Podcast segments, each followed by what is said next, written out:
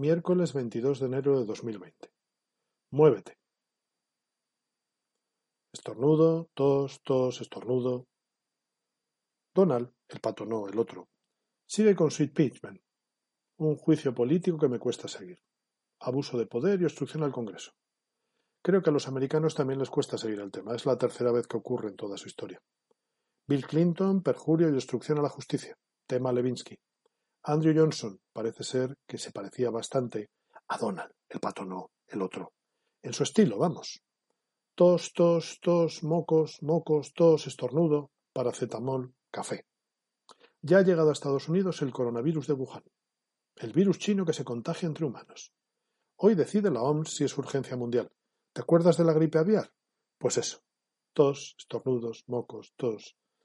Ay, las burdas mentiras cada vez se las cree más gente. El personal anda tenso, susceptible e irritable.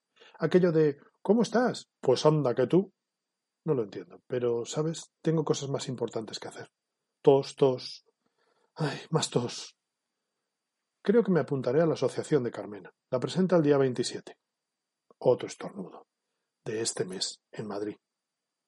Bilbao, para recoger a las niñas, vuelven a casa.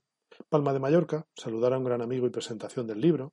Y en mayo, Santoña, boina roja, corbata de anchoas y medallón.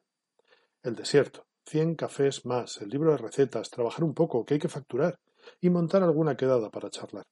Tos, tos, mocos, más mocos. Muévete, aunque sea tirando de café o paracetamol. No te pares. Ánimo y suerte.